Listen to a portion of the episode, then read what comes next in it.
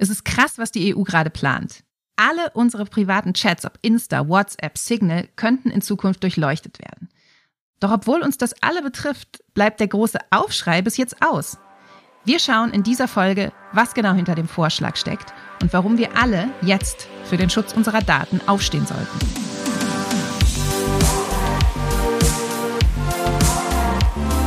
Willkommen zu Theory of Change.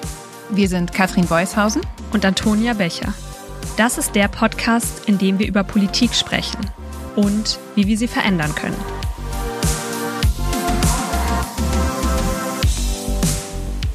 Hallo Katrin. Hallo Antonia. Katrin, du warst ja vor kurzem noch im Urlaub mit deiner Familie in ja, Griechenland. ich war tatsächlich Ich war- in Griechenland. Ich war sehr, sehr neidisch. Habt ihr Fotos gemacht an diesem Urlaub?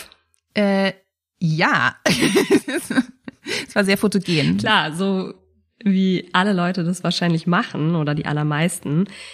Vielleicht hattest du ja Kontakt zur Außenwelt und hast deiner Mama oder in die Familiengruppe abends im Hotelzimmer dann Fotos von euch am Strand geschickt, also auch von deinen Kindern in Badekleidung. Ganz normal eigentlich.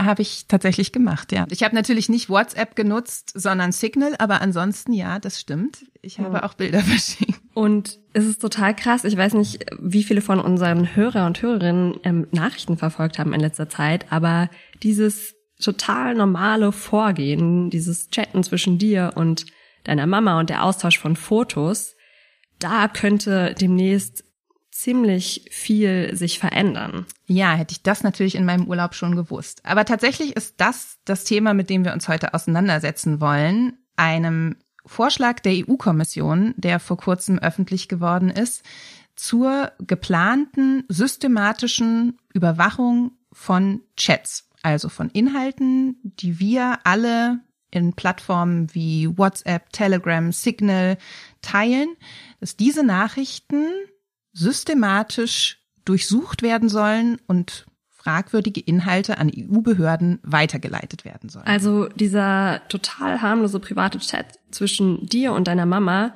würde ziemlich genau überprüft werden und schlimmstenfalls beim Bundeskriminalamt landen, weil eine Software die Badefotos deiner Kinder fälschlicherweise als Kinderpornografie erkannt und vermutet, dass du sie erstens besitzt und zweitens weiter verschickst. Und wie es dazu kommen kann und wie wir das verhindern, das ist das, was wir uns in dieser Folge angucken wollen. Denn tatsächlich ist dieser EU-Vorschlag, den wir uns heute anschauen wollen, einer, der eigentlich das Ziel verfolgt, Kindesmissbrauch zu verfolgen und die Verbreitung von ähm, Darstellungen sexueller Gewalt an Kindern im Netz einzudämmen. Also eigentlich ein total wichtiges Ziel, was dringend mehr verfolgt werden müsste. Und trotzdem fragt man sich so ein bisschen, wird da gerade das richtige Mittel verwendet? Also, dass quasi das Brecheisen an jegliche Privatsphäre angelegt wird und an jegliche digitale Kommunikation. Entsprechend gab es auch, als diese Pläne öffentlich wurden, einen ziemlichen Aufschrei. Und zwar, das finde ich ganz interessant, nicht nur von Datenschützern, von denen was natürlich erwartbar ist, sondern auch von Kinderschützern, die sagen, diese Maßnahmen gehen eigentlich am Ziel vorbei oder sind nicht das richtige Instrument, das wir hier brauchen. Und als es diesen Aufschrei gab, haben wir eben bei Campact ja auch gesagt, das ist ein wichtiges Thema. Da geht es um unsere Grundrechte, da geht es um Datenschutz und das Recht auf Privatsphäre. Und äh, wir haben sehr schnell einen Appell dazu gestartet, zusammen mit einigen Fachorganisationen der digitalen Gesellschaft, digitale Freiheit und Digitalcourage, um diesem EU-Vorschlag ziemlich schnell auch so eine Art von öffentlicher Meinung und öffentlichem Widerstand entgegenzusetzen. Ich habe da eine typische Diskrepanz irgendwie wahrgenommen, wie ich sie oft bei diesem Datenschutzthema wahrnehme. Es gibt die Fachorganisationen, die aufschreien und die sozusagen sagen, ja, das ist ein Riesenskandal, der sich da gerade anbahnt.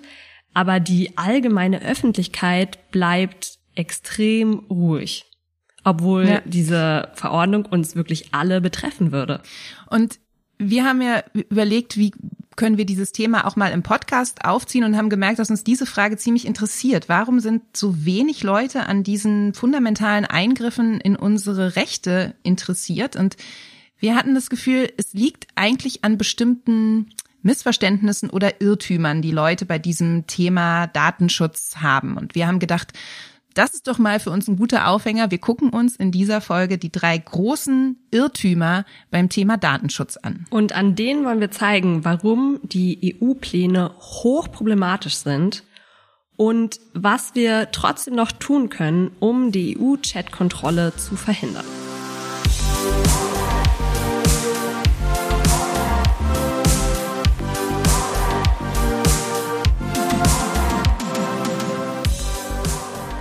Also, in der Datenschutzblase sorgen die jüngsten Pläne der EU zur Überwachung für viel Aufruhr. Aber viele Menschen wissen entweder nichts davon oder wenn sie davon hören, glauben sie, sie sind davon ja nicht betroffen. Und warum das eine Fehleinschätzung ist, gucken wir uns jetzt an, nämlich anhand drei großer Irrtümer. Irrtum Nummer eins. Ich bin nicht betroffen. Ja, ich glaube, das ist auch erstmal total verständlich, dass wenn man jetzt hört, die EU plant eine Richtlinie gegen Kindesmissbrauch, dann denkt man natürlich in den allermeisten Fällen, auch berechtigterweise, das betrifft mich ja nicht. Ich zum Beispiel poste ja nur Kinder, äh, Fotos von meinen Kindern am Strand von Griechenland. Das ist ja nun wirklich nicht meine Party. Mhm. Ich werde sicherlich von dieser Form der digitalen Durchsuchung nicht betroffen werden. Leider eine komplette Fehleinschätzung, denn das geplante Scannen funktioniert komplett anlass- und verdachtsunabhängig. Das heißt, wir sind alle betroffen. Und es wird großflächig auf bestimmten Plattformen gescannt. Es ist schon so, dass dieser Vorschlag vorsieht, dass es bestimmte Indikatoren geben muss. Es gibt auch einen Austausch mit den Plattformbetreibern, dass die erstmal bestimmte Maßnahmen zur Eindämmung von Verbreitung von ähm, entsprechendem Bild- und Textmaterial auf ihren Plattformen ergreifen sollen. Aber es gibt die Möglichkeit, das sieht dieser Vorschlag ganz klar vor, dass die äh, Behörden Plattformen dazu verpflichten, die Kommunikation, die sie ermöglichen, zu scannen. Und wir reden hier einerseits natürlich von so großen Plattformen wie Facebook, die ja auch Messenger-Funktionen haben, aber eben auch so Dienste wie Telegram, Signal, also Dienste, die verschlüsselt funktionieren. Und eigentlich alle anderen Programme, wo wir Daten austauschen, richtig? Also Dropbox, Tinder, Instagram, wenn wir am Computer spielen und nebenher chatten mit den anderen MitspielerInnen. Also alles, wo wir kommunizieren, wo wir Daten austauschen. Absolut. Und wie dieses Scannen funktioniert, das gucken wir uns gleich noch ein bisschen genauer an. Aber erstmal müssen wir festhalten, dass diese EU-Verordnung ermöglichen würde, anlasslos Kommunikation in all diesen Kontexten zu scannen und darauf zuzugreifen, sicherlich sozusagen offiziell dem hehren Ziel dienend, der Verbreitung von Missbrauchsdarstellungen von Kindern Einhalt zu gebieten. Aber de facto können all diese für uns eher unverfänglichen und alltäglich genutzten Kommunikationsinstrumente in den Fokus dieser Überwachung auch geraten. Die Leute in den Fachorganisationen, bei denen gerade schon alle Alarmglocken läuten, weil sie ganz genau wissen, wir sind davon alle betroffen, die könnten sich jetzt natürlich auch überlegen, einen juristischen Weg einzuschlagen. Und ich finde es eigentlich ganz spannend, weil sobald JuristInnen sich damit beschäftigen, gucken sie eben, ah, hier sind ganz eindeutig zwei Rechte miteinander im Konflikt. Also beides sind ja Ziele, mhm. die irgendwie ihre Berechtigung haben, dass sie verfolgt werden. Also einerseits der Schutz von Kindern und andererseits der Absolut. Schutz privater Kommunikation. Und was JuristInnen da machen, unter anderem, ist, dass sie eben gucken bei solchen Maßnahmen wie dieser Chatkontrolle, die eingeführt werden soll, ist das Ganze zielführend? Also dient die mhm. Maßnahme tatsächlich dazu, dass das Problem Kindsmissbrauch ähm, angegangen wird? Und rechtfertigt das dann eben den Eingriff in diesen massiven Eingriff in unser Recht auf Privatsphäre und Datenschutz? Genau, also ist das verhältnismäßig, das wäre der zweite Punkt. Und bei diesem Punkt zielführend, ähm, da haben sich ja auch schon relativ viele Leute dazu geäußert, unter anderem der ähm, Kinderschutzbund, denen das ja ein großes Anliegen ist, ähm, Kindsmissbrauch strenger zu verfolgen. Und die sagen eigentlich, ehrlich gesagt, mangelt es nicht wirklich an, an Daten oder Datenspuren, aber es mangelt an Kapazitäten in den Behörden, dass diese Datenspuren systematisch und zeitnah wirklich verfolgt und ausgewertet werden. Ja, und ein anderer Punkt, den ich wirklich spannend fand bei der Recherche, oder erschreckend muss man eigentlich sagen, ist, dass sozusagen da, wo die Kriminalämter über Daten verfügen, also genau wissen, wo ähm, solche Gewaltdarstellungen im Netz liegen, auf welchen Servern die zu finden sind, dass die sich nicht darum kümmern, dass die Sachen auch gelöscht werden. Also dass die Verbreitung von solchem Material auch nicht unterbunden wird durch die ermittelnden Behörden. Mhm. Ja, das ist ein guter Punkt, weil dieses zweite Kriterium, juristische Kriterium, wäre eben zu gucken, ist das Ganze verhältnismäßig oder könnten wir vielleicht mit einem anderen, sanfteren Mittel das gleiche Ziel, ähm, also der bessere, den besseren Schutz von Kindern erreichen. Also zum Beispiel, wie du gerade gesagt hast, ein konsequenteres Löschen von den Inhalten oder eben äh, besser ausgestattete Ermittlungseinheiten, die personell und finanziell ähm, viel, viel besser ausgestattet sind. Das heißt, wenn man sich jetzt auch mal so ein bisschen anguckt, was könnten eigentlich die Behörden gegen Kindesmissbrauch tun und gegen die Verbreitung solcher Darstellungen, merkt man, dass das, was die EU hat, gar nicht so unbedingt das zielsichere Mittel ist, was hier greift und gleichzeitig eine massive Einschränkung von Grundrechten mit sich bringt, die eben uns alle betrifft, weil sie potenziell auf alle Dienste pauschal anzuwenden ist, die wir in unserem Alltag nutzen. Also unser Grundrecht auf Privatsphäre würde außer Kraft gesetzt werden, und zwar von uns allen. Das heißt, wir sind alle betroffen. Irrtum Nummer eins ausgeräumt, würde ich sagen, oder? Irrtum Nummer zwei. Ich habe nichts zu verbergen. Ja, wirklich ein total typischer Irrtum, der bei so vielen Menschen vorliegt. Ähm, wir haben also jetzt festgestellt, dass wir alle betroffen sind dass sogar unsere Familienchats durchleuchtet werden können. Jetzt könnten wir in dem nächsten quasi Irrtum denken, gut, dann werden die halt durchleuchtet, aber da findet sich ja nichts Verdächtiges. Also wir haben ja überhaupt nichts zu verbergen.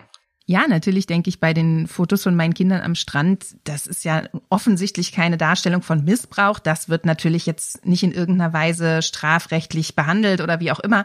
Aber man muss sich klar machen, es entstehen ja jeden Tag Millionen von Nachrichten in der EU in all diesen Messenger-Diensten. Also was wir da alles kommunizieren, die ganzen Inhalte, die wir versenden, das können nicht Menschen sich angucken und begleiten und dann sofort sehen, ah ja, nee, das ist jetzt irgendwie eine problematische Darstellung oder nicht, sondern das wird in großem Stil durch Programme gemacht, durch künstliche Intelligenz, die das pauschal durchsuchen muss. Ganz genau. Und eine Software denkt natürlich nicht eigenständig, sondern es wurde programmiert, was strafrechtlich relevante Inhalte sind. Und unsere ganz normalen harmlosen Chat-Inhalte quasi laufen durch diese Software. Und bei gewissen Kombinationen von Inhalten oder Bildern, die gewisse Merkmale haben, schlägt die Software Alarm. Und wo eine Software arbeitet, passieren natürlich Fehler. Und selbst wenn wir davon ausgehen, dass die Fehlerquote sehr gering ist, ist es angesichts der Masse von Nachrichten, die hier gescannt wird, äh, trotzdem so, dass es natürlich zu einer überwältigenden Flut von Fehlern auch kommen wird, wo dann eben doch Daten an Behörden erstmal weitergeleitet werden, um sie dann auch menschlich prüfen zu lassen, ob die verfänglich sind und wo insofern tatsächlich auch Inhalte aus dem Familienchat auf dem Rechner einer Person in Brüssel bei der Behörde irgendwie landen können, die erstmal guckt, ist das jetzt ein bedenklicher Inhalt oder nicht. Das heißt, auch wenn wir das Gefühl haben, ich habe ja hier nichts Verkehrtes getan, ich bin ja nicht betroffen davon, ich versende ja nicht solche problematischen Inhalte, kann allein dadurch, dass diese künstliche Intelligenz nicht perfekt ist, auch meine Kommunikation auf dem Tisch von Behörden landen. Es haben sich natürlich direkt auch Computernerds schon damit beschäftigt, wie man diese Software quasi manipulieren kann. Und die haben rausgefunden, dass man strafbare Inhalte nur minimal abändern muss und direkt werden sie nicht mehr als strafbar erkannt. Und genauso komplett harmlose legale Dinge, wenn man da nur ein paar Wörter verändert, erkennt die Software sie als strafbar an. Und es ergibt, so haben sie rausgefunden dieser, in, in diesem Experiment, ähm, eine Fehlerquote von bis zu 80 Prozent, die entsteht durch das Scannen ähm, von Software der künstlichen Intelligenz. Okay, das ist nun wirklich nicht mehr marginal. Und ich finde, das sind eigentlich so die beiden Seiten auch dieses Problems. Auf der einen Seite ist es eben anscheinend durch einfache Manipulation auch möglich, das zu umgehen. Das heißt, tatsächlich kriminelles Material wird gar nicht unbedingt erkannt und rausgefiltert. Auf der anderen Seite kann es eben auch durch diese Fehlermargen zu einer massiven Flut von eigentlich unbedenklichem Material kommen, was auf der einen Seite eben bedeutet, auch unverfängliche private Inhalte können zumindest erstmal in den Fokus der Behörden geraten. Und auf der anderen Seite gibt es eine unglaubliche Flut von Material, das ja auch Ermittlungskräfte lähmt, weil das irgendwie gesichtet werden muss und bewertet werden muss und so. Also das heißt, das, was die Behörden eigentlich tun sollen, nämlich das eindeutig kriminelle Materialdarstellung von Kindesmissbrauch zu verfolgen, diese Arbeit wird letztendlich sogar behindert, wenn es eine unglaubliche Flut von Fehlermeldungen gibt, die zweifelsohne durch diese künstliche Intelligenz auch ähm, dann entstehen werden. Zum Glück sind unsere Behörden nicht eh schon komplett überlastet und es macht gar nichts, wenn sie 80 Prozent Falschmeldungen äh, davon noch überschwemmt werden. Funktioniert Ironie im Podcast? Hm, ich weiß es nicht. Auf jeden Fall äh, schön, dass du es nochmal markiert hast. Und ich glaube, was wir hier festhalten müssen, die Vorstellung davon, dass die Inhalte, die wir alle posten, ja nicht bedenklich sind und wir alle nichts zu verbergen haben, die scheitern sozusagen daran, dass die künstliche Intelligenz, die diese Inhalte durchsucht, da durchaus anderer Meinung sein kann. Mhm. Und insofern auch Dinge, die wir als unbedenklich äh, betrachten, letztendlich in den Fokus der Behörden geraten können. Irrtum Nummer drei. Die Daten sind doch bei den Behörden sicher. Wenn also unsere privaten Chats gescannt werden und im Einzelfall auch Bilder oder Textnachrichten einfach dadurch, dass die künstliche Intelligenz auch Fehler macht, bei den Behörden landen, dann könnte man sich jetzt ja noch sagen, na ja, das sind ja die Behörden, da sitzt dann jemand, der guckt sich das an, es wird klar, das ist nicht strafrechtlich relevant und mehr passiert ja mit meinen Daten nicht. Das ist aber eine ziemlich naive Vorstellung davon, was da eigentlich gerade für eine technische Überwachungsinfrastruktur aufgebaut mhm. wird. Es gibt tatsächlich diverse Schwachstellen bei den Behörden und ähm, Gefahren, die lauern, wenn diese Masse an sensibelsten Daten bei den Behörden liegt. Und ich glaube, ein Punkt, den wir noch nicht erwähnt haben und der hier total zentral ist, ist, dass diese Überwachung sich ja auch auf Kommunikationsdienste bezieht, die im Moment verschlüsselt funktionieren mit sogenannter Ende-zu-Ende-Verschlüsselung. Das ist eben beispielsweise bei Signal, Telegram, aber auch bei WhatsApp der Fall. Und das heißt, das sind eigentlich Kommunikationswege, die sicher sein sollen für Überwachung und die deswegen zum Beispiel auch von Journalisten genutzt werden, wenn sie in Kontakt mit Whistleblowern sind, die in autoritären Ländern genutzt werden, wenn Regimekritiker äh, versuchen miteinander zu kommunizieren, weil das ein geschützter Weg der Kommunikation ist und damit eine ganz große Errungenschaft, um auch kritischen Diskurs möglich zu machen. Mhm. Ich finde tatsächlich diesen Punkt der Journalistinnen, ähm, die da auf die Barrikaden gehen, der Journalistenverband hat äh, ja auch eine Pressemitteilung dazu rausgegeben, der war für mich nochmal ziemlich augenöffnend, weil ich diese Gruppe als betroffenen Gruppe quasi gar nicht so sehr auf dem, auf dem Schirm hatte und mir da nochmal klar geworden ist, als ich die Pressemitteilung gelesen habe, wie krass vertrauliche Kommunikation auch ein Grundpfeiler unserer Demokratie mhm. eigentlich ist. Und, und wenn man sozusagen diese digitale Privatsphäre untergräbt, dann, dann schafft man nicht diese idyllische Welt ohne Kriminalität, sondern eigentlich schafft man eine Welt, in der irgendwie unsere Demokratie massiv gefährdet ist nämlich hier jetzt am Beispiel der Arbeit kritischer JournalistInnen. Ja, und es ist ja auch eine wahnsinnige Errungenschaft, dass es diese Ende-zu-Ende-Verschlüsselung gibt und damit diese sichere Total, Kommunikation, ja. die ermöglicht wird für eben alle möglichen Leute, denen es wichtig ist, wo es essentiell für die Arbeit ist, äh, dass sie auch ohne Zugriff der Behörden miteinander kommunizieren können und dass die EU da jetzt die Axt irgendwie an diese dieses Recht auf Verschlüsselung anlegt, das ist schon ein ziemlicher Skandal. Mm. Und sie könnte alle Anbieter von Plattformen und Apps tatsächlich dazu zwingen, äh, dass sie die private Kommunikation auf den Endgeräten scannen. Also diese Ende-zu-Ende-Verschlüsselung umgehen. Das ist das Krasse, weil tatsächlich um Ende-zu-Ende-Verschlüsselung zu umgehen, muss man auf die Geräte zugreifen, weil, wie gesagt, die Mhm. Inhalte sind sozusagen, solange sie über die Plattform laufen, verschlüsselt, sind nur auf den Endgeräten entschlüsselt und einsehbar. Das heißt eigentlich, die Überwachung müsste schon auf den Geräten beginnen und das ist tatsächlich auch das technische Einfallstor, was geplant ist, dass die Dienste entsprechende Software auf den Endgeräten installieren können sollen, um Inhalte noch bevor sie verschlüsselt werden, zu scannen auf eben äh, die Indikatoren, die der künstlichen Intelligenz gefüttert worden sind. Genau. Und dann liegen diese Massen an Daten, viel auch fälschlicherweise, bei den Behörden. Und da muss man leider sagen, dass in der Vergangenheit da auch ziemlich viel missbräuchliche Verwendung von Daten behördenseitig passiert ist. Äh, an was denkst du da? Zum Beispiel, letztes Jahr gab es ja Nachrichten dazu, dass die Polizei missbräuchlich die äh, Daten, die Menschen im Restaurant angegeben haben, eigentlich zur Corona-Nachverfolgung, verwendet Mhm, haben zur stimmt, Strafverfolgung.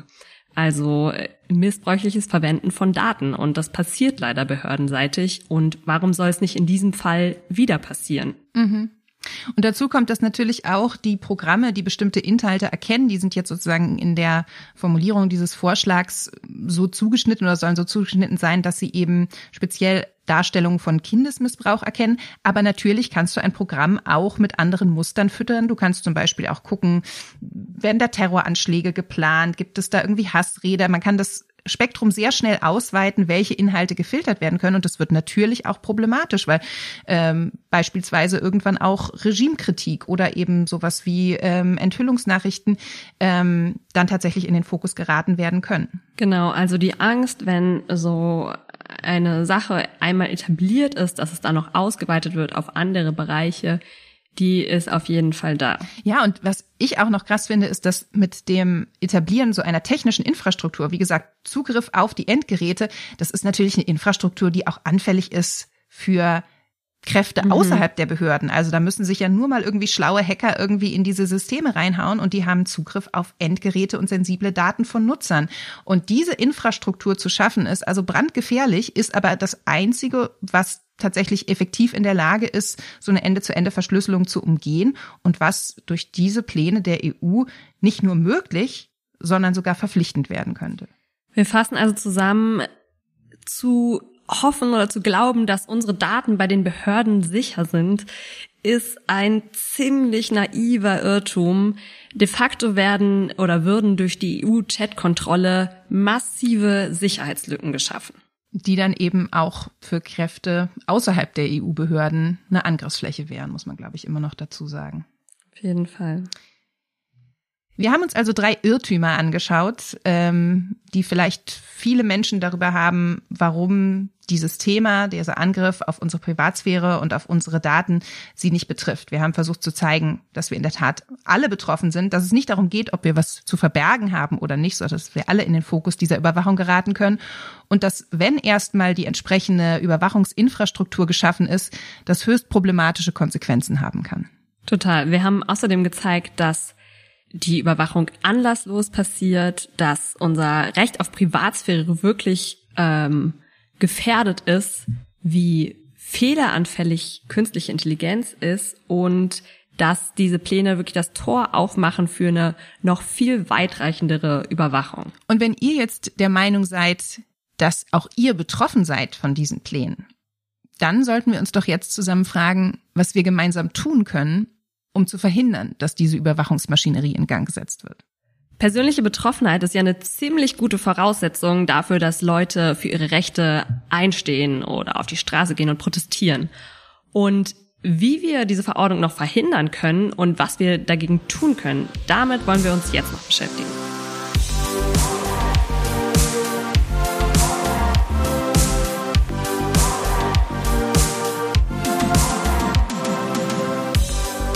Die gute Nachricht zuerst. Das Gesetz ist noch nicht beschlossen. Das heißt, wir können immer noch was tun, um es zu verhindern. Und bei EU-Gesetzen ist der Prozess auch ein bisschen langwieriger und komplexer.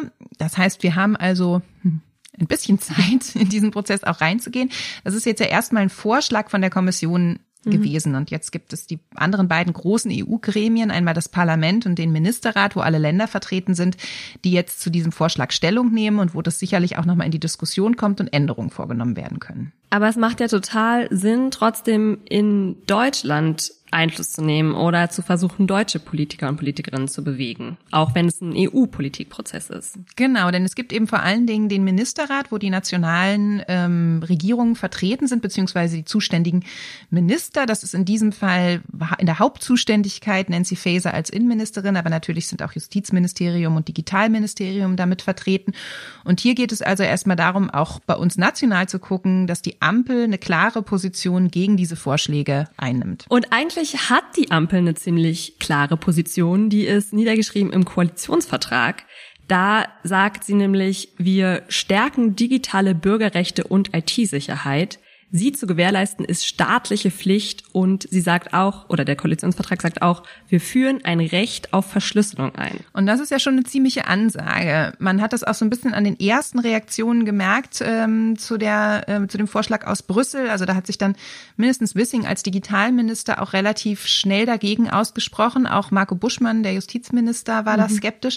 Allerdings ist es so, dass Nancy Faeser, die zuständige Innenministerin, am Anfang diese Vorschläge eher begrüßt hat. Und das war ja für uns auch der Anlass, da relativ schnell diesen Appell zu starten mit den drei Partnerorganisationen. Hier war anscheinend nicht so ganz klar, dass ein Recht auf Verschlüsselung, so wie es vereinbart ist im Koalitionsvertrag, nicht umsetzbar ist, äh, wenn die EU-Kommission sich durchsetzt mit ihren Vorschlägen.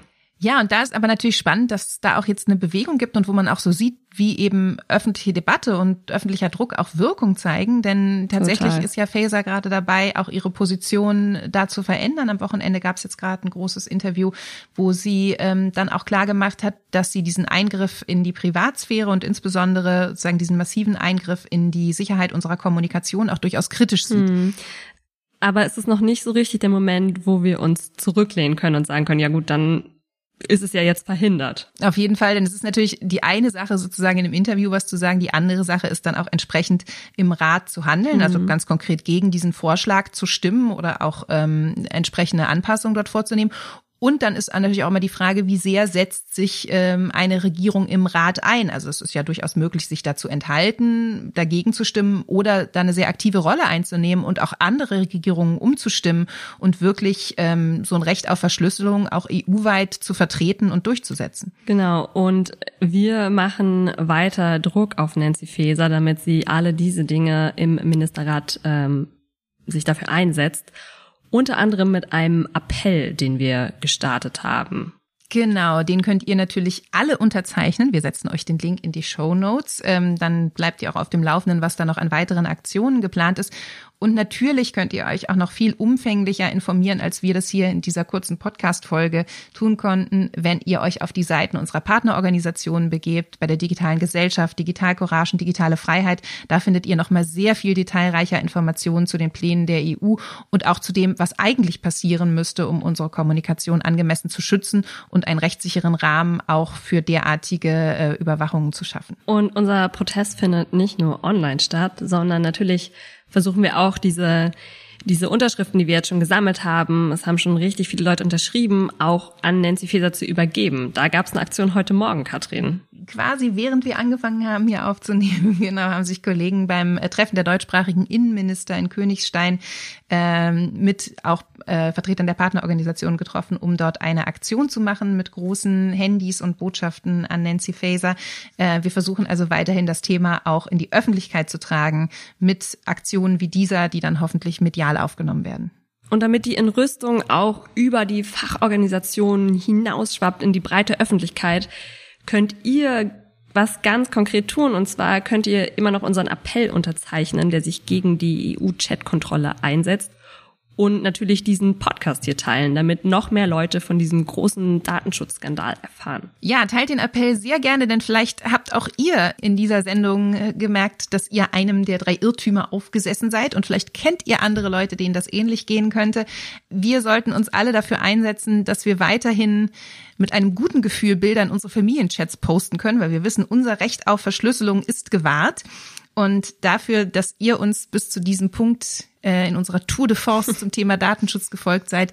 An dieser Stelle noch einmal herzlichen Dank. Auch von mir vielen Dank. Abonniert unseren Podcast, damit ihr auch die nächste Folge nicht verpasst. Und äh, wir freuen uns auf euch beim nächsten Mal. Ganz genau. Ich freue mich auf jeden Fall aufs nächste Mal mit dir, Antonia. Vielen Dank für unser Gespräch und bis zum nächsten Mal. Danke dir, Katrin, und danke euch da draußen. Bis zum nächsten Mal. Theory of Change ist der Podcast von Campact, der Bürgerinnenbewegung für progressive Politik. Redaktion Antonia Becher und Katrin Beushausen. Produktion Christian Erl.